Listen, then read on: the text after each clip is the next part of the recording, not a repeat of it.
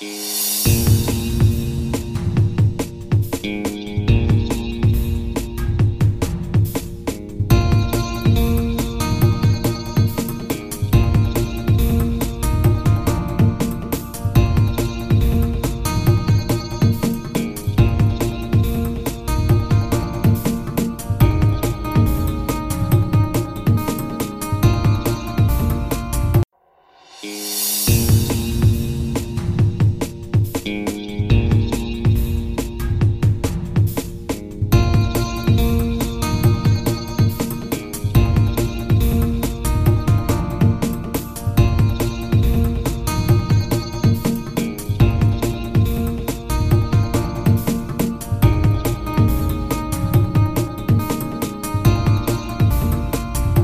大家好，这里是听音辨位。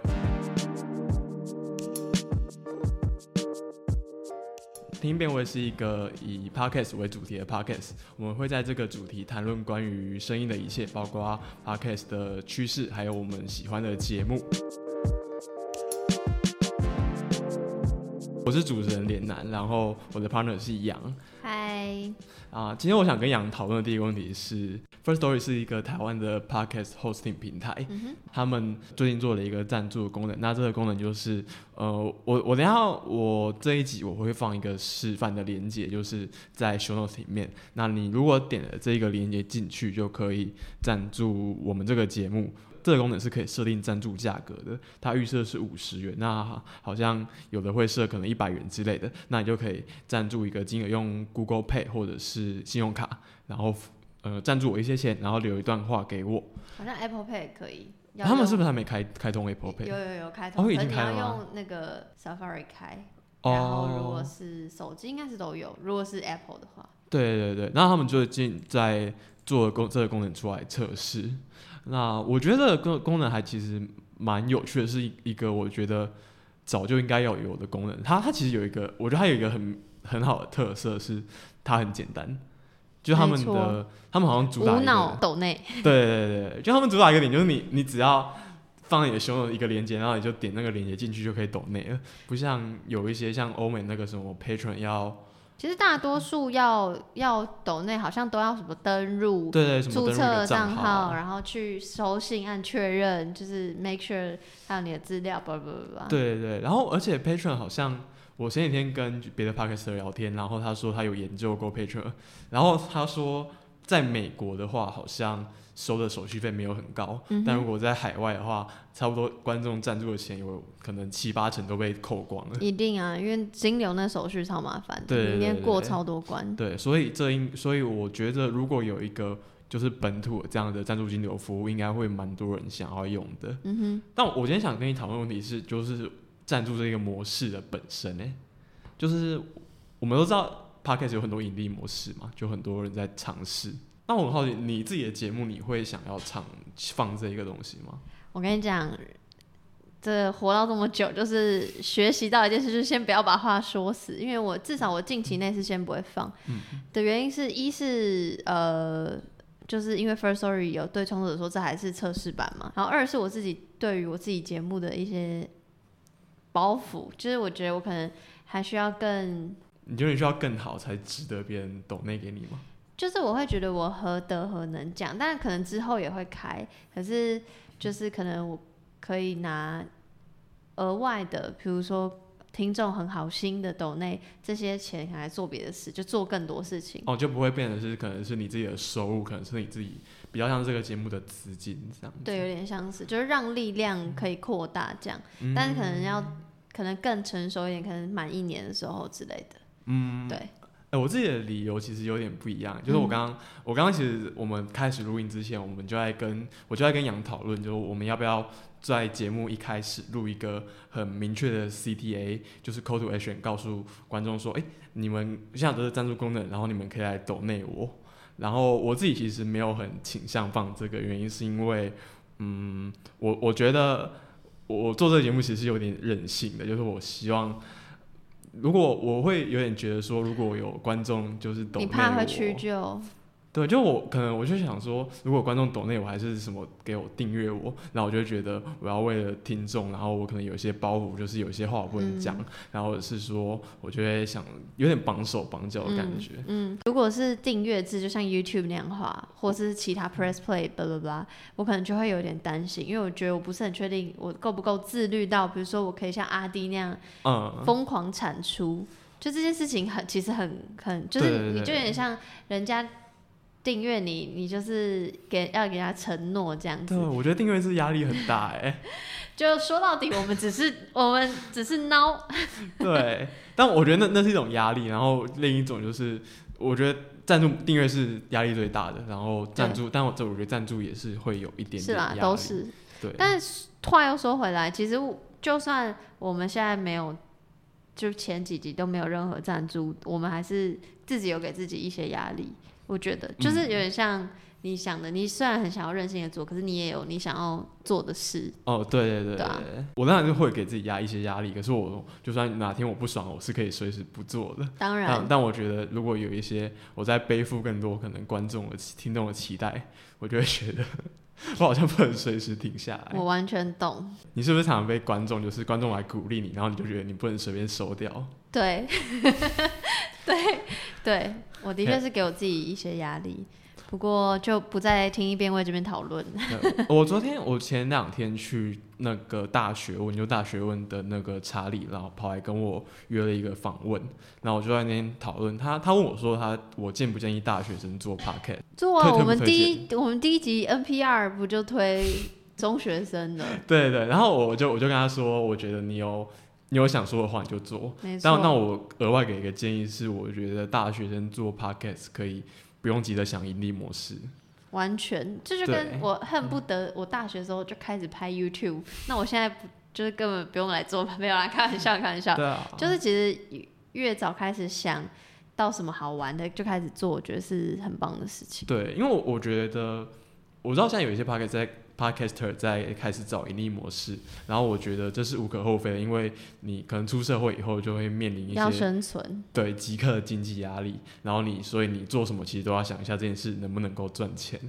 然后，但我觉得学生的优势就是很大部分的学生不需要花太多钱就可以生活，然后甚至有些是有生活费的，然后所以可以做很多不用不用想着赚钱的事情。嗯哼，同意。嗯，你昨天是跑去那个百灵果的？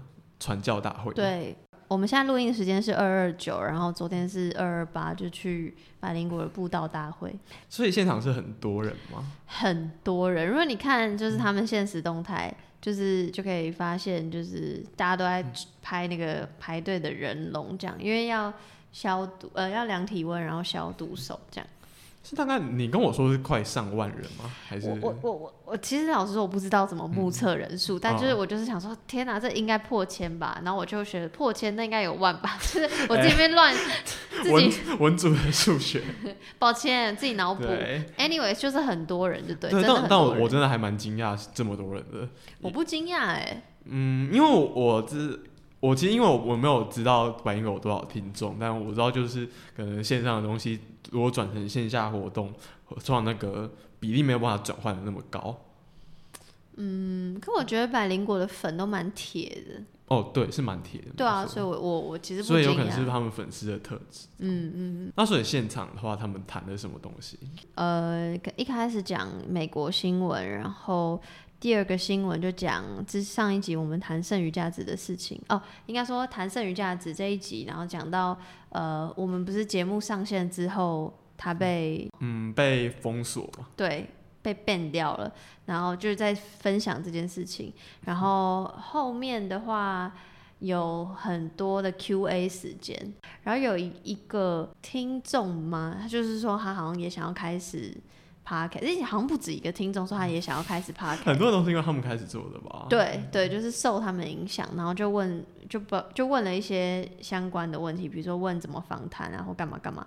然后好那时候好像就是 Ken 有说，现阶段其实访谈的，哎，对不起，我忘记是 Ken 还是凯莉说那个访谈的节目其实很多，像比如说元老马里欧他也是在做访谈，哦对对对，所以要。三思，就是如果你又是想要做访谈的话，就是要要要想清楚要怎么拿捏，找出自己的特色对吗？对对对对，嗯，我我是看你就是跟我提到这件事的时候，我有点想到，就是我前两天在看，就是冲仔蛋就在 Podcaster 的一个群组里面，然后提到瓜吉在直播聊 Podcast 的事情，然后他就说他最近发现越来越多人开始投入 YouTube 这个领域，像是那个达康，你知道达康吗？我知道，我今天对他们没有很熟，他们好像是一个漫才的团对组，因为。因为我喜欢日日本的东西，所以我爱看漫，我爱看漫才。OK，然后他们就开始做 video podcast。嗯，哦，我我其实看到这个词的时候，我困惑，就我还在推特上，我自己的推特上面讲这件事，就有点不懂。就是比如说，你想一下，一个人就讲说我是 video podcaster，和我是一个 YouTuber，到底差在哪里？我看蛮多的欧美的 podcast，就是也是会直接像比如说会有百印象。对，像百灵果那样就录。比如说之前斯坦利忘记在哪里分享的 H 三 podcast，然后很多那种我听的很多女性什么创业的 podcast 也是。嗯，我觉得应该是因为 YouTube 对我们来说还是最熟悉的媒介跟平哦台，，对，所以我好像就会想说，那就是 video 是它的它有的形式，可是嗯 podcast 是它最原先想要使用的媒介，我觉得是这样。嗯，所以他可能就是他，他主要想做生意形式，但是他放在一个影像上去，放在一个影像平台。因为他觉得那在那边他能够触及最多人，我自己的想法、嗯，我觉得可以，这样是这样理解是可以的。嗯对，然后像是他也提到，瓜姐提到百灵果从 Pockets 然后开始把他们的一些录音的放的画面放到 YouTube 上面，嗯然后也开始订阅数好像也开始呃成长了，我看起来觉得蛮快的。嗯对，然后还有像是林昌佐还有陈柏伟这些政治人物在选后就也很很密集地开始做一些直播的。直播影片，瓜吉有一个形容，那那形容我觉得很很贴切，就是他觉得这个圈子有点又热又挤又平，嗯就是大家都在投入做这件事，让他有点困惑说，哦，那所以我身为一个 YouTuber，我的独特价值到底在哪里？嗯哼，对我还蛮印象深刻的。上一个礼拜真的是非常多人开始投入在做的一个星期，像我好像看到一个是健身网红吗？还是？对，马上对，他就是占第一名。对，他就一开始做，然后就马上上跳到排行榜第一名。嗯哼嗯哼，然后像那个哇塞心理学，你知道吗？我听过。对对对，他们也是这几天开始做，然后然后那个也是啊，停班停课。停停班停课已经开始做了吗？对，我但我还在没有。台湾平交道。哦，有有，我知道，我知道，嗯对对对。然后他们也是很快就跳到排行榜的很前面，嗯，就他们有自己有带一个很强的流量，所以他们一开始做，马上粉丝就跟了进来。嗯，有没有现在在听的人，你也可以开始做。哇啊，对，然后所以我我也觉得，就这个圈子很快就真的会又热又急又平，嗯哼，很需要，就是要做的要很需要找到自己的特色。我觉得找到特色对我来说是第二件事情。我觉得第一件事情还是 Kurt 跟我讲的，就是要坚持下去。哦，对对对对我常常跟他说我不想做，我想退休，我觉得压力好大，后辈都好厉害，什么的没的，哎然后然后他就说不行，姐要坚持下去。不行，姐姐还是继续做下去了。接下来是听众回馈的部分。这礼拜收到一个听众就 IG 上面密我，他一次听完了二到五集。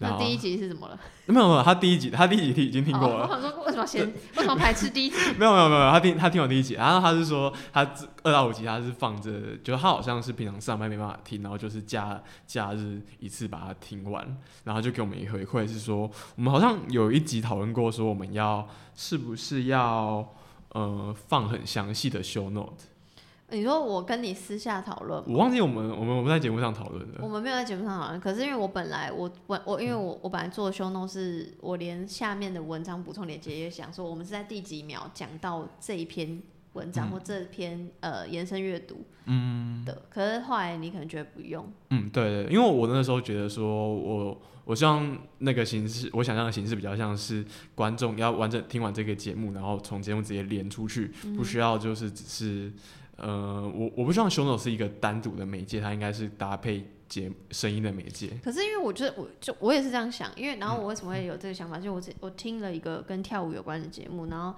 呃，因为主持人很容易跟来宾聊说哦几年什么比赛什么，然后他就会几分几秒，然后是那个比赛的影片，嗯所以我才会当时做 show note 的时候，我才想说我要连几分几秒，因为我想说它是一个搭配，我边听边看，边听边看，所以我那时候才会这样想。对，然后他给我们的回馈是，也不是说他不习惯用听的，就是他觉得我们算尽量解释的很详细、很完整，但有一些观众可能听听听过去之后，还是没有那么懂我们在说什么。那听众就觉得。那下面有一个参考资料，他可以去对照，他觉得蛮棒的，所以他他觉得，然后我就问他说：“那如果你会不会想看？因为我们平常我们不是录音都有写一个笔记吗？”他就说：“那你会想看这个录音的共笔吗？”等一下，可是我共笔，我我旁边聊很多天呢。对，哦，我们之后是不是可以考虑把这个共笔就把聊天部分删掉，直接放出去？因为看你，我们再讨论好不好？对，我们可以再讨论。但除非真的有听众来，真的想要看的话，来再私讯连连南，好不好？对，因为我觉得，我觉得这次对我们来说成本还蛮小的，就基本上没什么成本。接下来我们直接进今天的主题。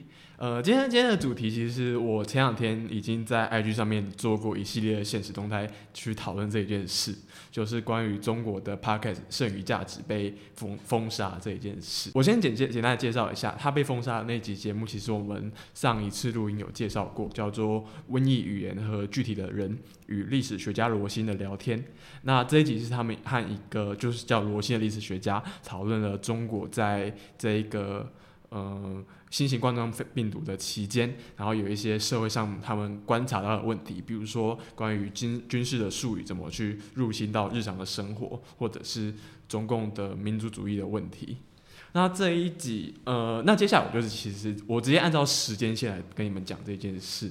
呃，其实在今年二月初的时候，他们就已经做了一个节目，做一期节目叫做《危机新闻与新闻危机》。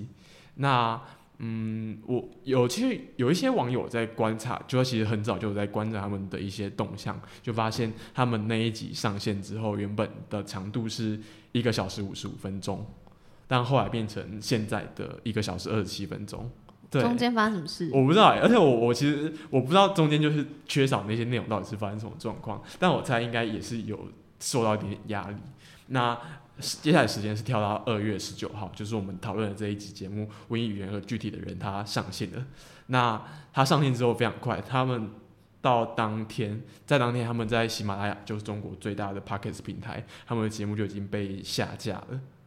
然后到隔天，对的，到了隔天，他们在微信公众号写的节目记录也已经没有办法看了。然后剩下几天，就基本上就是一连串在各个方面他们被下架的事情，像是说二月二十五号他们的微博被停用了，那到当天的话，网易云电台上面的节目也被下架，那他们在支付宝的打赏账户也是被停用，然后禁止续约下去。那时候我我有去看他们其中一个主持人叫张之琪。我其实我看了他的微博之后，我觉得我还蛮欣赏这一个人。他们三个人我都很欣赏，罗新教授我也很欣赏。对对，因为我觉得他是一个很很愤怒的人，然后我其实很喜欢很喜欢这种一种这一种愤怒的人。嗯哼。呃，然后那他就在他的微博上面当天发一篇微博，他是说，呃，他觉得也不是说勇敢的问题，或者是他其实是他觉得是对什么能够说呢，什么不能说，已经失去了判断问题。那也不是说节目要怎么继续做下去，因为有人就会问他们说：“那你们节目这样子被被审查的、被封杀，那要怎么继续做下去？”他们想要传达的问题是说，是人类人，还有他们，包括他们自己，他们还有中国所有人要怎么继续生活下去的问题。哎，我看这一句话觉得还蛮难过的，超难过。最主要的事情到。其实是二月二十六号开始爆发，是那时候开始，呃，有一些中国网友，他们有一个开始一个传言，是他们说 Spotify 在中国被封杀，不能够用了。有些人的传言是说，之所以被封杀，就是因为剩余价值这一集节目。我其实注意到这件事的时候，他有一点，我觉得有点罗生门。什么意思？就是有有人说是 Spotify 在中国早就不能够用了，然后有些人就是说其实一直都可以用。总而言之，那个时候有一个风，有一个在中国网络上有一个风向是，就是因为剩余价值这一集节目，然后导致整个中国所有人都不能够用。为用 Spotify，呃，有一个推特的用户，他整理了一些中国微博上面的网民的说法，像是说，呃，有人说你们到底做这个节目怎么会不知道前因后果？怎么可以让 Spotify 说国内用户陪你们难受？有人是说，那你既然知道这是一个敏感的话题，你为什么不要发在 YouTube 就好？干嘛还要发在 Spotify？那时候其实是在一个那个中国 Podcaster，就是一天世界的李如英的微的推特上面看到的。哦，应该如果是早早期一点，我的读者或者听众可能会知道，我会开始听 podcast，就是因为李如一的关系。嗯哼，因为他是，呃，我觉得某种程度上李如一是一个我蛮敬仰的人。嗯哼，就他有很多关于科技的和社会要怎么运作，有有一些我觉得想法是，我觉得我不一定认同，但我觉得那个想法很厉害。嗯哼，然后他就是在推特上上面谈到这一件事。嗯，后来我又看到，呃。张张之琪他在前天二月二十七号又发了一篇微博，那他是说，呃，很多平台相继被封锁之后，会有很多他们的同行 Podcaster 来关心他们，他们的关心其实是打上一个挂号了，所以，呃，我在试探测试，他其实没有点名，但我猜，我看他前后文文的脉络，就他是说什么，呃，被不知情的人骂骂就算了，同行不要再来关心的。对，然后什么你们爱做什么做什么，我们挡不了你的财路。嗯，对，所以我在猜测，他没有点名，但我猜猜应该是有人在怪罪说，因为他们这个原因，然后 Podcast 被有人被中国政府盯上，那他们可能以后做做这件事就会受到很多限制。嗯哼，呃，我觉得这个其实某种程度上跟前面提到那一些中国网友会，嗯。他们觉得，因为剩余价值不能够再继续听 Spotify，是有一点接近的情绪。嗯，群情激愤吧。嗯，对，就是他们觉得，呃，我觉得他们想法有点像是说，就是在这个国度是有点不自由的。嗯。那我们目前可以享有一点点自由的东西，那我们就偷偷按照他们的规则。对，就就是我 maybe 可以，我可以有一点翻墙，然后也可以逾越规则，但是我不要跟。掌握规则的人对着干，然后他觉得今天如果有人跟他们对着干，就你就是一个白目。我那时候其实，在现实中海面就讲，我就呃转贴了一段话，那段话我好像蛮久以前就听过，还是来自中国导演季业。他是说，呃，如果天总不亮，那就摸黑过生活；如果发出声音是危险的，那就保持沉默；如果自觉无力发光，那就去照亮别别人。但是不要习惯了黑暗就为黑暗辩护，不要为自己的苟且而得意洋洋。不要那些，不要嘲讽那些比自己更勇敢、更有热量的人们。可以卑微如尘土，不可扭曲如蛆虫。我从很久以前就很喜欢这一段话，嗯，就我觉得它其实体现了一个人在有点受到限制、有一点不自由的社会里面，你应该抱着怎样的态度去活着。嗯哼哼。我们之前讨论过，杨一他说，嗯，在中国做媒体是会有受到很多限制，你只能够去。呃，偷偷偷偷摸摸做不能够做很多，然后那假如说今天有一个人，就是他他不玩了，他不演了，他就是跟他就是想要跟硬碰硬，对硬碰硬，对，那就会很容易产生一种情绪，是说你怎么可以这样这样子破坏我们这一些人的用心良苦？嗯嗯，如果你要去计算很多利害得失，他当然是可能是没有那么有利的，可是我觉得人家就是勇敢，你他们就是勇敢啊。我觉得他们就是愿意踏出这一步，那我觉得，我觉得身为人是不应该去责怪他们。听到这任何跟这则消息有关的事情，就还是觉得很难受，就不知道为什么，就会觉得，就是 podcast 是我觉得很自由的一个地方，然后就觉得一方面觉得他们很勇敢，二方面也觉得怎么会这样，这样很很辛苦或什么，或是也就是啊，可想而知，毕竟在中国，然后讲。这么相对所谓相对偏激的言论，但其实大家如果真的去听备份的那一集《生育价值》第五十一集，那这一点都不偏激啊！我觉得这个方他们是超级无敌温柔的姿态去诉说那些东西。但我我觉得这个放在台湾就是一个很平和的言论，超爆平。我们在台湾骂人都不是这样骂，真的是。对，anyway 就是。其实蛮难过的。嗯，对啊，就因为我们以前都可能会想说 p a c k e t 就很觉得很自由，然后你要想说什么话都不会被别人阻挡。可是，但其实如果你放在嗯，你是身为现在一个集权国家底下，虽然你用了一个很自由的媒体，但你终究会因为你一些人生物理上的限制，你可能不能够讲太多东西。嗯嗯嗯。啊，那我那天大概在现实动态上面介绍过之后，有个有个有几个听众给我一些回馈，然后里面有一个我觉得特别有趣。就是这位听众，他跟我说，有很很多中国 podcast 的 Telegram 群主都在都在讨论这件事。那我我就跟他说，你可以给我看一下链接吗？因为我一直很想进去，因为我我其实以前就知道中国很多 podcast 会开 Telegram 群组。嗯。然后你知道为什么要开 Telegram 群？因为是点对点加密。嗯，是吗？因为我以前前公司跟哎、基本基本上是这样。对就他们他们我会我我查一下他们的模式，好像是说那个他们会有一个微信的群组，然后微信群组有时候聊到一些不能不能聊的话题，比如说我们去 Telegram 群组聊，对啊，嗯对，然后他们就有很多群呃群组里面很多人在讨论这件事。哎 F Y I 一下，我觉得 Telegram 真的超棒的，你还可以设定就是几秒之后讯息会消失，哦，对对对，我觉得这那个这很酷。这哎这边不知道为什么很多台湾人开始在用。很对。那个前几天蔡英文也加入，对对对，哦，我跟你说，然后其中我刚在划就是那几个，好像有什么无业游民，然后博物志，然后声东击西之类的 Telegram 群组，然后里面就有一个中国人，他就说，哦，蔡总统开了 Telegram，哦，然后我就说，哇，你我就想说，哇塞，你情情报很通顺哦。当然当然，对对对，然后我就我觉得那那个群组蛮有趣的，然后我有点想进去看一下，而且那个听众他。我觉得很酷，他也会在那个群组里面跟很多中国听众讨论很多东西。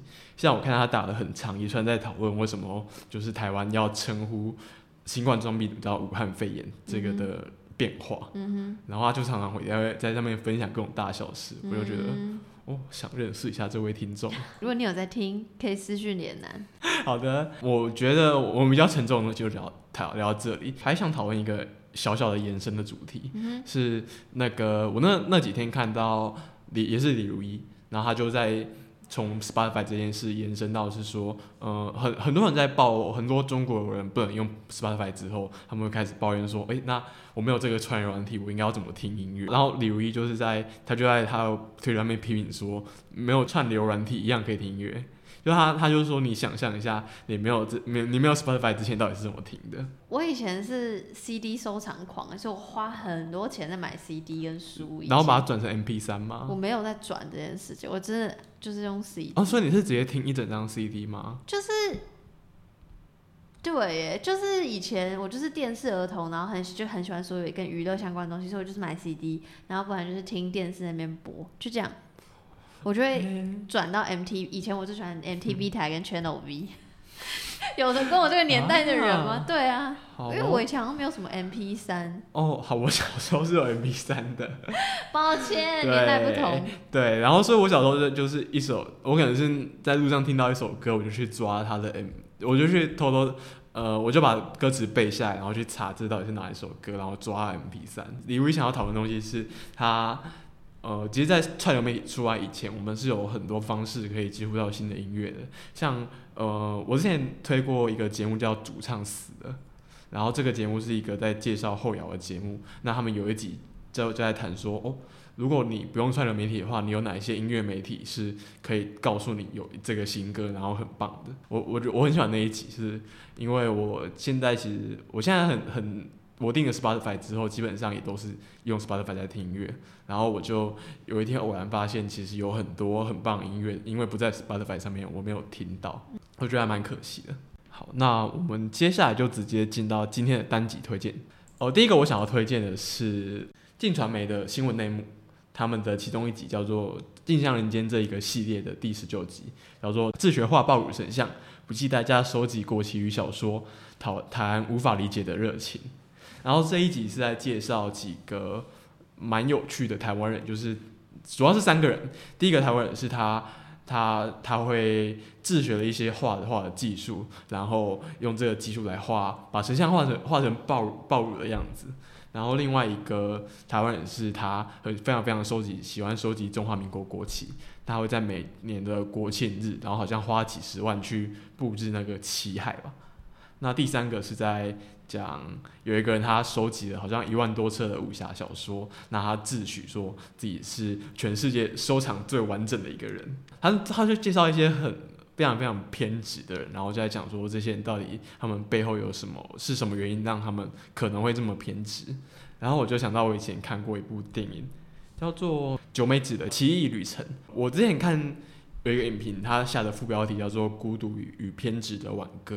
我那时候很喜欢这个副标题，因为这部电影其实是在讲一个日本的，应该是三四十岁的女日本女人，然后她看了一部电影叫做《冰雪暴》，然后那个电影里面提到美国美国的明尼苏达州有一个叫 Fargo 的地方，买了一个电影里面说里面买了一个几百万的宝藏，然后他就从日本一路飞过去，跑去找那一那一个宝藏，但是。一切就是他认识的一切，包括他的妈妈，然后他的同事，或者是说他很亲密的情人，他们虽然说都有一点表现的很想要倾听他，但是实际上就是完全不不相信他在他的不相信他的理念吧。然后他就整个电影就在表现这一个很孤独、很偏执的人到底他的世界是什么样子的，让我觉得还蛮感动的。我是因为脸男在 round 里。呃，分享那篇刚刚他说的那篇文章，然后就瞬间突然想到，因为它是一个日本电影，对吧？它是日本电影。对，所以我就想到，哦，哎，我前阵子一六年有看一部独日剧，叫《给我一点执着的空间》吧。然后它是漫画改编的，然后它是原本这出漫画就是在讲说，可能每一个人。有不同的执着，然后这份执着可能对他旁人来说可能很没有意义，但是本人会却因为这个执着感到很开心。然后，呃，这个日剧是根据这个漫画改编，然后变成一个电视，就像记录访谈的节目。然后一系列的剧影集这样吗？对对对然后，但是它是伪纪录片，就是感觉是就是主角是演自己，就是主角因为主角是明星嘛。哦。对，但是。整个是假的，就是其实整出就是戏剧，但是他用纪录片的形，就是伪记录节目的形式在对对对哦。呃，我觉得这个日剧跟我们今天推荐的这几《镜像人间》有一点点不一样的地方，是《镜像人间》很仔细的在探究说这三个很台湾人就为什么会有这些兴趣，但是给我一点直播空间吧，他只是每一集去采访不同的人有。比如说什么很喜欢把马铃薯塔堆得很高的人，或是呃因为喜欢的偶像不同而分手的情侣，这种就是很奇怪。他也没有特别讲说为什么他们要这样，但是透过访问那些所谓有偏执的人，然后主角自己在探索自己的执着是什么，就他讲的比较是主角本身，所以有点像是观众虽然不不理解这些。偏执的人们在想什么？可是透过那个主持人自己，也对于这些人啊，对于自己有抱持很多疑问，然后去反思自己心里的偏有没有所谓的偏执，那是什么？然后可能背后的原因。我觉得这是呃这出日剧跟。这个这集节目比较不一样的地方，但是我是很喜欢，因为我觉得，当然了解他人为什么会这样子，理解他人很重要。但是我一直就像我前几集一直在讲，就是理解自己是一个很难的功课。所以你觉得理解别人就是在一部分在理解自己吗？对，所以我就会想说，哇哇哇，就是有点像是那个日剧，根本就是在。记载你在理解自己的过程，嗯对，所以我很推很推那部日剧，但是大家不要又被我的言语给骗了，其实很很闹，就是有些片子真的是莫名其妙，像乱七八糟，因为它是深夜剧，你可以想象日本如果熟悉日剧的人，深夜剧就是很闹，对，深夜剧就是很闹，但是会惊鸿一瞥一些台词，会觉得哦哦。突然突然打到心里那种感觉，真的，我真的很爱看深夜剧。我也超爱看深夜剧。对啊，嗯，哦，然后呃，应该是节目的制作人他提到一段话，是我觉得他蛮喜欢，就这段话有点在描述说，他觉得一个好的人物记者应该用怎样的视角去看待他的受访者，就是你不应该，呃，过很很崇拜、很仰望他，也不应该一直去审判他，应该有点用一个平视的眼光去想说这个人到底是怎样的活着的。我觉得我，我觉得我其实一直觉得人物采访，我很喜欢看人物采访，就是因为他是这样的视角，然后这一段话很，他很具体的描写描写是说我那种想法是怎怎样子的。因为他最后刚刚说连兰说这这段很棒的话，最后有提到，呃，说每个人的生命经验其实都可以当成我们的镜子，然后世界上不是只有那些功成名就的人。这一段话就让我想到，我今从去年开始就一直很关注跟很喜欢的一个非营利组织，叫做人生百味。然后我为什么会提，为什么会想到呢？是因为呃之前年底的，一九年年底的时候，他们有一个 po 文，就在解释说，哎，有人会问说，为什么你们人生百味的协会的全名叫做人生百味文化建构协会？什么是文化建构？然后嗯，他们就 po 文解释说，因为有前辈跟他们说，文化就是生活的节奏，面对不同的时代环境，就会产生不同的节奏。但其实仔细去想，即便是在同样的时代环境，我们还是会有不同的文化生存节奏。嗯，所以比如说我们呃家庭背景不同，我们的学经历背景不同，我们就会有不一样的价值观，然后就会有非常非常多不一样的人。但是在这样的时代下，我们还是好像就是都想要怎么追求效率或成功，巴拉巴拉，然后就会去排挤。我们也不一定是故意的，可是这个逻辑下好像会排挤掉那些我们不理解的人。然后会切断彼此的连接，所以人生百味是一个非营利组织，然后专注在无家者的各种关怀上面。所以人生百味的每一个行动，就是试着让贫困者跟每个人的生活都会更好。就像这集讲的，就不是只有功成名就的人值得我们敬仰，而是我们虽然是一个讲求效率的社会，可是我们可以同时理解慢跟休息的重要，然后希望可以。构成一个追求成功，同时敬重失败经验的文化生活节奏，这样。我很很期待有人做一个 podcast 是专访做一件事情失败的人。就我觉得现在做的很多很多人做专访就比较，嗯，有点就是那种职人访谈，是在讲说，哦，我这一个人我是怎么做哪一些努力，然后到了我今天的这一个位置，那我有什么诀窍可以分享给大家？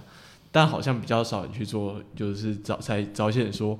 哦，你你怎么失败，怎么会变得到今？哎，你把一个很好的 idea 泄露出去了。哎，我我可能我其实之前看 Netflix 上好像有人做这样主题的纪录片，有有有，就纪录片类好像有。对对，我我还没有看到，我是有这样的题材，就好像有点像是，比如说什么打棒球在关键的一棒失分的选手，他到底是什么样的心情之类。嗯，我觉得其实我很期待有人做这样的题材。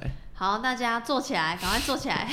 对，呃，下一个想要推荐的是那个专教国际重磅广播，他们最近做了热线插播。然后像我我谈的这一集是在讲说，他们讨论为什么专教国际最近都在做武汉肺炎，然后还有回答他们上一周问的一个问题是，他们觉得他们的报道要不要应不应该署名。然后我觉得他们这个尝试，我很喜欢他们这样的尝试，就是我觉得，我觉得在台湾的 podcast 里面是一个气质很独特的一个节目，就他们就是一直很，他们很早很早就开始做，然后一直在默默的在耕耘他们的节目，然后也不会，也不太喜欢跟别人 social，哎，他们很很少去特别跟别人 push 他们的节目，然后就是在默默做到今天。那他们现在用的这个形式像是，我觉得是，呃。他们用这个形式在跟他们的读者对话，然后我觉得很少。其实这是我觉得它是一个一个组织或者是一个企业，那他们要他们在运用一个 podcast 的时候，其实是可以尝试的心态。但现在好像台湾还比较没有人具体的是这样去做。嗯哼。啊，我觉得这一集我觉得有点酷，然后而且我最近觉得我很喜欢七编辑七号的声音。最近才喜欢吗？我之前听就觉得蛮。蛮有磁性的，对，就很很帅大叔，而且你知道，你看过编辑七号？哎，你不要乱讲话，搞不好人家不是大叔。没有没有没有，他我看过编辑七号的照片。哦，so ga。对对对，他是帅大叔，而且很很怕得罪前辈。没有啦，他真的很帅。然后，哎，下一个是你推荐的。好，对，下一个是我推荐的，这个节目叫做《没钱赚 Podcast》，然后这一集是二月二十四号的 EP 十四，叫 Mom Spaghetti。然后这一句话 Mom Spaghetti 是。在那个阿姆，大家如果知道不知道阿姆是谁，现在去搜寻，就是阿姆这个饶舌歌手的。哎，我是你写的，我才知道这一个人嘞。那他真的很有名吗？他超级无敌，现在马上去维基他，他是神。有我，我是我这个年代的神啦。哎，嗯，我这个年代嘛，算吗？这集节目的名字《Mon Spaghetti》是出现在那个《Lose Yourself》他一首歌的歌词里，所以才叫《Mon Spaghetti》。然后。其实这集我觉得相对来说蛮蛮小众的，只是说老实话，我不是阿姆的铁粉，然后因为我也不是到非常非常喜欢听。很饶舌的那种饶舌，就整首都饶舌这样。然后是因为近几年就是 R&B 饶舌，像我们上次上集还是哪一集在讨论，就是那个吴卓源吗？对对对就是听那些比如说 OZ 啊、熊仔，就颜色那一挂的人，那一群人起来之后，我才开始慢慢听。然后，但是我很很久以前就知道阿木，因为那所以你是那之后才听阿木的吗？应该说我以前就知道，比如说国国小国中的时候是知道阿姆这个人，也听过他非常红的几首歌。我觉得一放旋律，你应该是听过，但是不会特别去追说哦，他要发新专辑，不是那种狂热哦，我知道，那我知道那以前就是想要听，比较喜欢听华语。我是长大才开始听英文，可是那长大开始听英文歌的时候，又不不是喜欢饶舌。对，反正比较像是就一直知道他在我的记忆里是很厉害的人，但是我不是会不是特别会去追他。但他就是连我这种不听饶舌，我把我自己归类在不听饶舌的人，就会觉得哇，他是他是饶舌之神这样子。为什么这个没钱赚 p a r k 要特别做这一集？是因为奥斯卡他突然无预警现身。哦，有有有，我有看到这个新闻。对，就是他就唱那个 Loser Cell。为什么要唱首歌？是因为当年他有一部电影叫《Eight Mile》，就街头痞子。然后这部电影有点像他的半自传电影，就在讲他的故事。然后是他自己主演。然后这首歌 Loser Cell 是呃电影原创主题曲，然后得最奥斯卡奖。今年的吗？还是？没有没有，当年的。他当年是没有完全没有出现在奥斯卡奖的。嗯。然后就是二二零二零的前。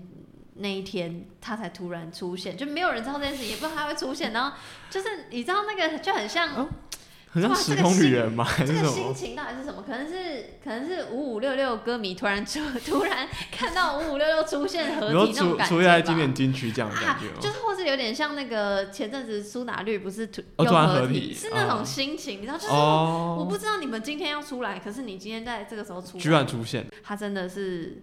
很多很知名的人都说他就是饶舌之神，这样，然后他呃提携很多后辈，然后对于很多很多人造成很多影响，这样。我会放在 show note 里面，就是某一个 YouTube 频道就在剪辑他饶他的嘴有多快，就他饶舌可以几秒念，他可以喷一喷多少字出来？对对对，真的超级无敌快，他真的很，我我现在还不是很确定，我觉得应该没有人可以赢过他，至少这么这么快，他真的很快，然后然后。呃，那个影片还有简单剪辑，说比如说别人访问他说他饶舌是怎么样，是写先写下来吗？因为词歌词很多，因为他就是整首都是饶舌这样。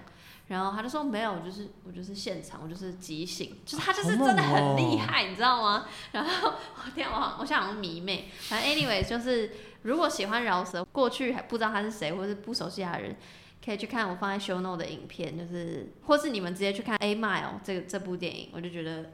很棒，真的很棒，或是去听《没钱赚》这集，就是会很有会比较了解他。应该说会一知半解，可是会更想要了解，因为这集就是主持人特别把他每一张专辑的特别红的几首歌拿出来讲，然后讲说哦那时候还发生了什么事吧吧，有点像就是那种帮他顺一下他的历史这样。对，可是可能没有在听他的歌，或不知道他是谁，或是对于饶舌没有兴趣的人，可能会。比较没有兴趣，但 anyway 就是如果喜欢饶舌的朋友，我还蛮推的。这集节目让我想到，就是因为它很相对来说蛮硬的，就是他会讲一些哦阿姆那年怎样啊，还讲一些饶舌圈的用语，这样，因为他这这个主持人他他感觉蛮专业的，对他感觉非常专业。然后我就想到，就是台湾好像还没有，至少我听，sorry，至少我听的范围里还没有听到。相对深入的音乐的 podcast，如果如果要举例的话，其实我觉得也不用到太深入。我觉得《感官一条通》小树跟林宥嘉那集其实就够了。你记不记得他们中间有一段，就是林宥嘉讲了很多很多音乐的专业专专业术语，就我其实也听不懂，可是就会觉得很舒服。哎，你知道？可是你知道小树有在 YouTube 做吗？哦，我不知道。有有有，他好像我记得，我看我来我查一下。就是我虽然不是像像我刚刚说的，我虽然不是这么 into 饶舌的人，可是我听到很多专业的东西，我就觉得很有趣，所以我就一直想要听下去。然后，嗯，那时候就是因为听到自己就想到这件事，想说，哎，好像还没有比较专业或深入的这种对谈式。不管是对谈式也好，或是自己讲方的形式的 podcast，然后但是我就突然想到，我在去年底大概十月的时候，我就看看到那个 OZ 他们的频道，好像叫 Paradise 吧，嗯，他们的 YouTube 频道就有一一个系列影片，叫做这首 R N B 把你逼到疯了，然后它是有点像所谓 video podcast 的形式，就是呃，OZ 跟来宾这样坐着，然后戴耳机，然后有麦克风这样子。他们现在其实只做三集就停了，我也不知道为什么。我记得他们第一集一开始就想说，哦，OZ 就说我为什么想要做这个，就是因为就是大家都以为我在唱老舍，其实我其实最喜欢还是 R&B，然后所以这个就主打台湾第一个以 R&B 为主题的节目，然后最近就是觉得 Podcast 很流行啊，不不不不，就开始讲讲。但他们只做三集。对，我不知道为什么，觉得可能是跟经费有关，因为我看到最后。这个系列影片是有新闻局什么什么什么哦，获得什么什么什么，那叫什么啊？赞助吗？对类对，不叫赞助，那叫什么辅导辅导哦，辅导金辅导金，类似这种东西哦。但也 maybe 可能他的那个计划只补助他们做了三级之类的。我不知道，我真的不知道。如果有人在听，有人认识 OZ，到底谁会认识？认识，认识 OZ 太厉太厉害了。可以去帮我跟他说，我可不可以继持续继继续进行这首 R&B 把逼到疯的这个系列？哎，我我刚刚查到小树他在 YouTube 做的是叫留级玩家，也是一个系列访谈节目。他们第一季有，所以也是像 Podcast 形式，只是在 YouTube 上。呃，有，然后有影像，嗯，对，主要是对谈形式，然后他们有访那个苏打绿的鼓手小薇，九零八八，然后还有玛莎，那落日飞车，还有迪拉胖。那小树，小树有没有在听？小树可不可以 转成 podcast？小小树，小树呢做很多音乐节目，哎，小树真的很厉害，前辈前辈，嗯。然后下一个是三个卖书人嘛？哦，又是我，对，又是，那我怎么讲太多了？好，下一个。下一个我要推荐的节目是来自三个卖书人的 EP 二三，叫做《书店三缺一》，边笑边哭，出版界最会鞭打你的学姐降临。他他那个不是拿鞭子打你的鞭，对，鞭是就是编辑的鞭，然后打是回答的打。然后这是二月二十四号的那一集节目，因为我自己是很喜欢音乐跟书的人，然后就想说，哎，是有一些出版界的。Q&A 这，我就很想要知道，因为我想要知道编辑内幕这种，所以我就点开来听，然后就一点开听，就觉得很好笑，因为我后来才发现，这这这个三个卖书人的每一集的开始跟结束都会有，因为他们三个卖书人啊，所以就是其中一个好像是店员小马和小皮吧，对对对对，其中一个主持人小马就会开始唱歌，而且那个唱歌是。Out of nowhere，突然唱歌，你知道吗？是一个你也不知道他在唱什么，你你认真听。我还是听 听不出来他到底在唱什么，但就是觉得很有趣，就他很做自己，对，是我很喜欢的那种做自己。然后就一开始就觉得哇莫名其妙，然后后来当然就是主持人跟来宾就是边笑边哭，这个粉丝专业的。我我想插个话，就我也很喜欢我我其实超喜欢小马，因为我我也好像前几天在听他们另一集在介绍那个我离开之后，嗯，然后小马就问店员问他说：“那你死后你的悲伤要留给谁？”然后，然后店员就说：“哦，我我应该留给自己吧？那你应该不是想听这个答案？”小马就说：“对啊，然后是哎，哦对，悲伤是要留给自己，对，因为这是陈升的歌。”然后小马就问他说：“那美丽要怎么办？”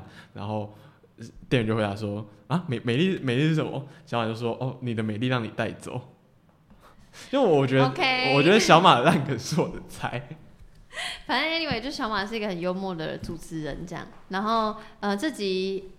边笑边哭这集就是请到边笑边哭，这是一个粉丝专业，然后呃，这个粉丝专业的主理人是叫 B 编，嗯，反正就是在聊编辑界的事情。然后如果喜欢书的人或者想要了解编辑产业的人，可以去收听。我觉得就是他就讲很多编辑的到底工作内容在干嘛，巴拉巴拉。特别想要拿出来讨论的是最后面，就是。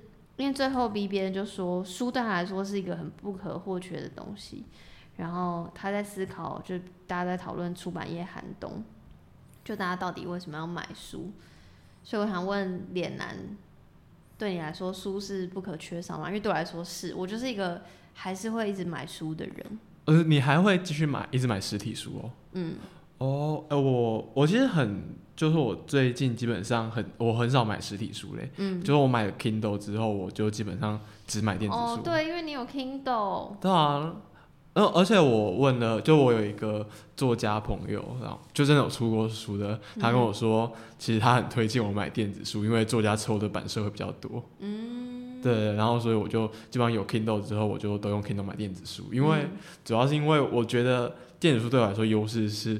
它很好，很好携带，然后我就随时都可以看了，所以我用 Kindle 看书的速度应该比我看纸本书快个两三倍吧。嗯，但假设电子书我把它算进书的领域里的话，所以 overall 来说，书对你来说就是不可缺少的东西。嗯，我觉得还蛮不可缺少的。哎，即便现在网络有很多文章可以看，你还是觉得？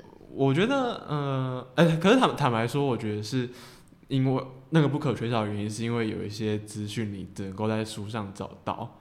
但如果我有那些，就像比如说有一些我很喜欢的小说，它就只有出出成书，然后没有放在网络上公开，那我才会特别去看。可是如果他们都在网络上找得到的话，我可能真的就不一定会特别去看书。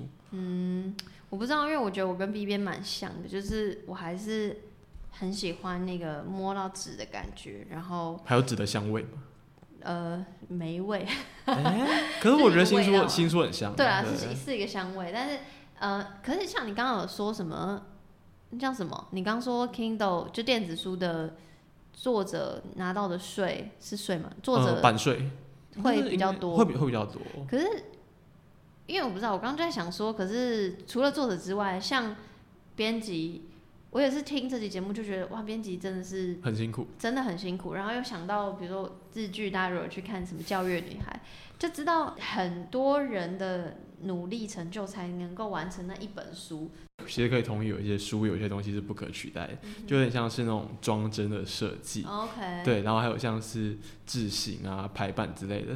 因为有一些我觉得很很多纸本书，然后你把它转成电子书之后，它的排版就。就是电子书的排版，然后字体就是电子书的字体，但有一些书就真的是要用那种排版才可以很很好去呈现这本书想要传达的东西。嗯，我觉得刚脸男讲的就是可能就是 B 边最后想要讲的吧，因为他就说，就其实现在就是网络上就有很多，比如说啊来分享的书评啊，YouTube 拍一拍这样啊，然后是来做一个贴文什么的没的，就是如果大家都可以从网络上获得资讯，那书到底可以给读者什么东西？然后就像你讲的吧，就是比如说那些特殊的装订或设计，那应该是超脱网络可以。对，就是你很难在电子书或网络上得到那个这一个感觉。对，可是你是这样，但我的话，我还是觉得纸本有它，就是即便它是一个很 normal 的设计，或者很就是跟一般市面上都一样的，没有什么装订，它就是一般的书，我还是会觉得。三号更更有温度，嗯，我自我自己是这样，对，然后呃，因为他们在讨论出版寒冬这件事，然后我就想到，之前 UDN 有有去年在书展的时候就有出一系列文章，也没有一系列几篇文章，然后就在讨论所谓出版寒冬这件事情，然后就想跟大家分享，就是因为我以前也是一直觉得。我就会跟朋友说，哎，你要多看书什么，就有点像打闹似的这样讲。我其实没有那意思，但是感觉好像看书会比较有读书的人比较有学识涵养，巴拉巴拉巴拉。可是，呃，这篇文章就在讲说，其实要可以去阅读，把读书当做日常生活一部分的人，其实是相对文化资本高的人，就我们有相对的资源。嗯，可我没有很同意耶。的原因是，因为我觉得要要看你读什么书，因为我觉得我有一些。我认识一些朋友，他们也没有是说什么文化这边很高，然后是高学历，然后或者是说，但是就甚至都没有读大学，他们平常也都会看书啊，就也会看一些，呃，有些是看小说，然后有些是看就一般的，呃，畅销书之类的。我觉得比较不是，比如说我们跟我们的同学比，比较是。有一些人可能，如假设经济上相对困难，就像呃，我会放在 show note 在文章里讲的，就是对于一些人来说，可能这些书给他们带来的东西，并不是这么及时性的价值。对，人又要生存，所以我们当然会比较什么机会成本，然后再决定我这笔钱我要花在买一本书上，还是我去还有那种买一个课程。我是也是看了这些文章，我才去想说，好像。就是那就是一个选择，嗯，我也很喜欢这些这些文章里面有讲到说，到底要怎么样才可以有办法让阅读变成生活的一部分。然后他就讲到说，他觉得他们觉得应该是不要再把所谓文化阅读视为理所当然，应该要更加的了解大众，然后更接地气，才有办法达成这个理想。这样。嗯，下一个是我的，呃，我这一个要推荐的是《百年追求的独立之声》EP 八。他们每一集都不取名字，不要这样子，他们就十集的企划而已，不要那样子。啊，好哦，在这一集，我觉得这一集他们邀请的来宾是吴瑞仁。呃，吴瑞仁，如果你可能有接触一些台湾史，或者是关比较关注这几年的公民运动，你应该会但多少知道这一个人，因为他就基本上很多像是三一八学运，或者是说很多大大小小抗争场合，基本上吴瑞仁都会出现，而且然后就会在在那边非常慷慨激昂的演讲。但我我喜欢听他演讲。那我其实好像是这一集节目第，我猜我没有记错的话，我应该是第一次听到他讲台语。我觉得吴仁的台语就真的讲的很快，就快到我甚至其实是没有办法，就是可能一点二倍速、一点三倍速去听的。就我要原元素去听，我才可以听 听。我才可以解台语的我都要元素，抱歉。对，台语都要元，我都要元素，因为我人特别快。因为像比如说两个时候台仿那个阿华师那一集，他们台语比较没有那么那么快，所以我还可以加速。可能我觉得可能是讲的内容吧，因为相对生活化。哦，对对对对，然后但吴人就我真的没办法。对，然后这一集是讨论那个呃吴人对史明的一些主义思想的分析，像他比如说他呃，我觉得里面有一个特别好有趣的讨论是说，他讨论到呃台独其实是台湾独立是一个民族主义的运动。可是，那但我们常常都知道说史明是一个左派的人嘛，那这两个东西不是很冲突吗？啊，他说对于史明来说，其实是说，呃，他他身为一个左派，他知道民族主义是有一个内在的堕落的倾向，应该是他的个意思可能是说民族主义就会倾向说要排外，那但因为一些地缘政治的因素，所以台独运动要在美国啊、日本都跟当地的右翼分子交好。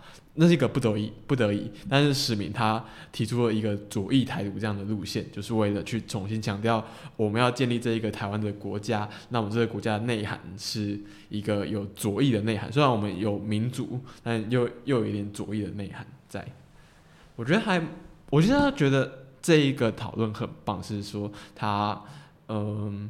他们比较完整的帮助我们认识说史明这个人的思想的内在的东西是什么。我还有另一个蛮印象深刻部分是关于他提到史明的路线。他提到史明有一种大众路线，是说他觉得史明其实很讨厌知识分子，就像我们这种死大学生，史明其实是很多听不出来。因为之前我们不是有一次也介绍过《百年追求的独立之声》，嗯，那一集不是也是有学生访问他，听起来好像没有恶意。我觉得那个牌是比较不像是说什么，他看到大大学生，然后就会去打他骂他，对对，不是那种，不会这样。对对，他他应该呃，我觉得逝者要保持敬重的。我觉得无无人的描述比较像是说，大家觉得他可以平等，就可以尊重大学生，但他不会把这些知识分子当成他的心腹。哦，对对对，就像是他，好像他说史明的身边的很多在帮忙他的人、服侍他的人都很多都是一些工人阶级。哦，对对对，不知道什么，就是我觉得那那一个点让我觉得很有趣，是他对于知识分子好像就有一种有一种天然的不信任感在。那下一个我想要讨论的是 Song Betty 的节目《去他叉的世界正向》，访问了 First Story。我们的好朋友主持人 Betty，他其实有在私下跟我讨论这个节目。就他第一集出来的时候，就在跑来问问我的想法，因为他呃，因为我一开始听到就是他说他做这一个节目，然后原本以为他的调性会是那种很愤世嫉俗，在很嘲讽一切调性，因为他就是这个名字。因为你有看过那个 Netflix 上面那个剧吗，对，去他差的世界末日。嗯哼。对，然后原本以为是这样子的，但是他他其实也没有说，我听完之后就我跟他说，哎，我以为你会很偏激，但结果结果你没有很偏激啊。嗯，问的问题是没有很偏激。对对，然后呃，然后他跟我说，就是他的定位好像是说他想要问别的专访不会问的问题，就呃，比如说他说像他第二集访那个吴康仁嘛，对，然后他就说。对，然后吴康仁就是他说，呃，我觉得他的解析有点像是，比如说一般人访吴康仁，他就可能就问问说，哎，吴康仁，你最近做了什么剧啊？然后你最近的行程是什么？然后你最近做这个剧的理念是什么？就很多事务性的东西。然后他想要访吴康仁，就是一些很生活，像什么最喜欢去什么喝喝什么酒吗？还是什么这样的问题。然后我那时候就跟他说，嗯，我觉得这个定位很。定位很有吸引力，就是我会想听这样的东西。但我觉得他有点，在他的前两集，我觉得他定位有点尴尬。可是吴康仁那集，我觉得也没有到哇，Betty 会不会在听呢？就是也没有到完完全全不一样的问题。对，就我觉得他他他跟我说，他想要做的方向是说，他在他想要前。前面一半先假装这是一个正常的访问，然后问一些一般访问会问的问题，然后他想，他他有没有想象是他可能要安排每一集到后半他才会走歪掉，然后去讨论一些奇怪的东西，对对，这个很难。就我觉得他他前两集我可以看得出来，他有一点想试着这样跑，让我觉得那样跑让这个节目其实变得有一点点尴尬，就是观观众可能听了前面三十分钟，然后就觉得哦，这不就是一般的访谈吗？对，然后到了后半集，然后可能 maybe 到后半集这个才变得比较不像一般的访谈。嗯哼。然后我觉得到了第三集，就他们访 first story 这个时候，有一点点，有点开始克服这样的问题。可是我觉得可能是刚好，等于是因为他们私下也有对，可能是因为他们有私交，所以会比较放松。我觉得，因为要是要我访问吴康仁，不紧张死，拜托。所以我觉得，可能也是因为那个 Stanley 跟 Curry。相对也让 Betty 比较跟他熟一点，对对。可是我我觉得这样的他们，可是他们其实这一集没有在，呃，我觉得 Betty 没有尝试，就是说没有再去继续那样说，一开始问一些很正常问题，因为他一开始的问题就还蛮有一些就还蛮非主流的。所以我觉得，我觉得我 Betty 有在听这一节目，我觉得我我会给他建议是说，大家可以就直接一开始那个访谈就直接歪掉，嗯，不用等到可能节目中后段再歪掉，嗯。然后，然后这一集里面有一个点让我觉得还蛮好笑，就是“命命”这个词，M V M V，然后 Betty 念成了咪咪。然后你看过 Betty 本人吗？好像没有。没有，就我我我有看过 Betty，我看看过 Betty 本人。然后他其实给我的印象其实是一个有蛮多社会经验，然后遇到很多可能遇到什么事都不会出错那种老老司机的感觉。然后，等下你这样讲好吗？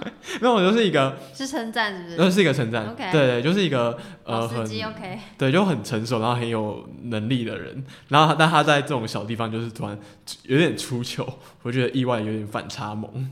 哦，所以你是觉得可爱这样？对。哦，OK，哦。对我，那所以你觉得你原本觉得我要我要要批评他吗？没有，我只是想说你，我不知道你的好笑是觉得反差萌。哦，对对，是是有点反差萌，我觉得。我单纯觉得这集的丹利跟 Kirk 回答的非常好，就是因为我本来就知道 Betty 本来就会相对想要偏激嘛，就问一些比较偏激的问题。那我就觉得三立跟客人回答的接很会接招，就是你要讲认真讲创业的事情，也有讲一点点，然后要要硬要塞叶配也塞了。我就是喜欢到我马上边听边密那个客人跟三立说，你们真的很棒，回答的很好，我觉得我很喜欢这样。对我其实也很很喜欢他们这一节回答。嗯，我其实最印象深刻是有一个讨论，他们在讨论说 YouTube 你。获得越来越多订阅数，可能原本从一万，然后到五十万、六十万的时候会发生什么变化？克克好像应该是克尔在主要讲这个讨论。他说他在观察一些国外的的 YouTuber，那可能 maybe 他们其实到了一百万、两百万、一千万，他们都还是一开始做那种有一点土炮，然后有一点就是随性的感觉。但是他们就很困惑说，哎，那不知道为什么在台湾 YouTuber 好像不是这样发展的？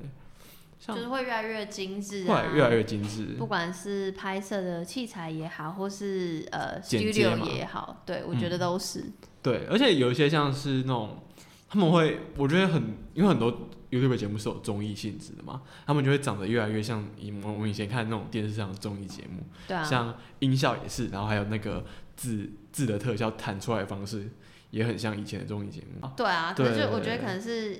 有点像演算法或干嘛，就觉得哎，这样好像会更多人看到，越来越多人喜欢，然后就顺势这样下去。我觉得可能是因为他们也觉，有些创作者也觉得大家是习惯这样子的模式的。对对，然后就很像像我之前看那个蔡阿嘎那个环岛挑战赛，我就有点觉得我在看综艺大集合的感觉。好，然后然后客人就说他比较喜欢前面那一种，就我们提到那种国外，然后做到很多很多，然后很多很多订阅者，但他们还是维持一开始那种样子。对我其实也是喜欢，比较喜欢那样子的。你说更贴近真实的？嗯，对，更贴近真实。就不不管是 YouTube 或 Podcast。对对对，因为像我最近在看，我我前几天看到一个报道，然后在谈论就是台湾的呃外籍义工为什么会开直播这个问题，因为好像好像很。有很多人有一些人知道外籍工会就是直播一下他们的照顾他们雇主的生活情况，然后就有些人觉得很有一些雇主吧会很不爽，就是说我请你来照顾我的爸爸妈妈，然后你怎么可以就是把那个有点隐私的东西暴露出去？然后这一篇文章在讨论说，哦，所以他们到底为什么要直播？原因是因为他们想要，呃，有点像是跟他们的在在家乡的家人朋友去报平安，然后展现是说我过得很好，所以他们的的直播都会非常的非常生活化，然后就是随便开个镜头，可能我在种植，我我在整理我家的花园，然后我在做菜，然后或者是我在带着长辈出来散步，我就开一个直播，然后我这个直播也没有想要就是。特别跟观众讲什么，就是我我想到什么就说什么。它里面有一段的话是说，呃，直播其实不代表你真的过得很好，但是在他们直播的时候，他可以说话，他可以表达自己。那在这个时候，他终于不是一个只是一个老公，他是一个完整的人。然后也是因为在这个直播世界里面，大家可以听到一些有传达出一些声音吧。我也很喜欢一些 p o c k e t 是这样子，嗯，就他们也就是不太剪辑啊，然后。就是大概是录就直接上，然后也不用什么配乐。嗯哼。那我觉得那一种空气感是我一直非常喜欢的。嗯，我也蛮喜欢，也蛮羡慕的。毕竟我的节目就是会要有一些很多的剪辑，但我觉得可能跟比如说我讲话，我个自己个性，或者就是比如说有一些包袱什么是有关系。哦，所以你还会想要剪辑一下？我就是还是会，我是希望在对谈的时候是最轻松的状态，可是事后可能因为。某些顾虑还是要做一些剪辑，不管是顺不顺也好，或者是提到但是不能放出来的东西，对对对，有点像讲。可是像比如说 Kirk 他他们就剪很少，我看他们剪这样的快剪，这样就是他就想要很完整的，除非我特别说，哎，这边帮我剪掉，不然他们几乎都还蛮原汁原味的。哎，我跟你说，那个后来我在跟 Betty 讨论这些节的时候，他跟我说他剪了十个小时，哎。有点有点吓到，他剪的好精致哦。嗯，我可以想象。对，然后我但我目前觉得台湾其实，我听到我觉得剪辑最精致的应该是那个大麻烦不烦。对啊，我觉得就是就像我刚刚讲，就是我觉得跟题目有关，因为有太多东西他们需要审核能不能剪进去。哦，对对对。因为 Cassie 就是呃鬼岛之音的 Cassie，然后他就跟我说。之前那个润滑一男孩也是上大麻烦烦那集，他们聊了大概一个半小时吧，嗯，可最后节目结束就三十分钟啊，就是有太多东西不确定能不能能不能拿上来讲。对，然后有些东西假设那边不能的话，他放这个好像又不太对，所以 anyways 就是必须要剪辑的很精致。我觉得跟因为大麻这个主题也有关系。对，会如果有很多东西放出来会蛮危险的。嗯嗯，但我有时候会。觉得他们有一些剪辑剪的好好碎哦，但是我觉得大马回版的碎是我可以接受，跟我算喜欢的。嗯，但我不能接受的碎是中国的一些歌唱节目，就是每一个人的反应都要拍一个，你知道吗？哦，就要给他一个 take，这样。对对对，然后我想说 what，就是。这不行，抱歉的，还好。但是声音的话，怕像大麻烦烦，我觉得我我是觉得很 OK，是觉得厉害的这样。而且，但我真的必须说，他们剪的很厉害，超级好。那我们今天的节目就到此为止，拜拜，拜拜。